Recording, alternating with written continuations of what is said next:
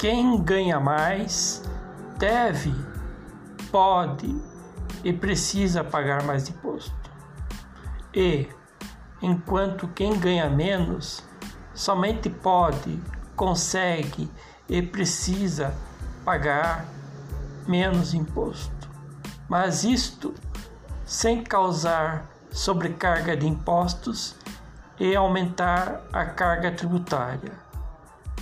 Menos impostos e melhor arrecadados, a fim de oportunizar condições de uma vida digna e justa aos contribuintes brasileiros.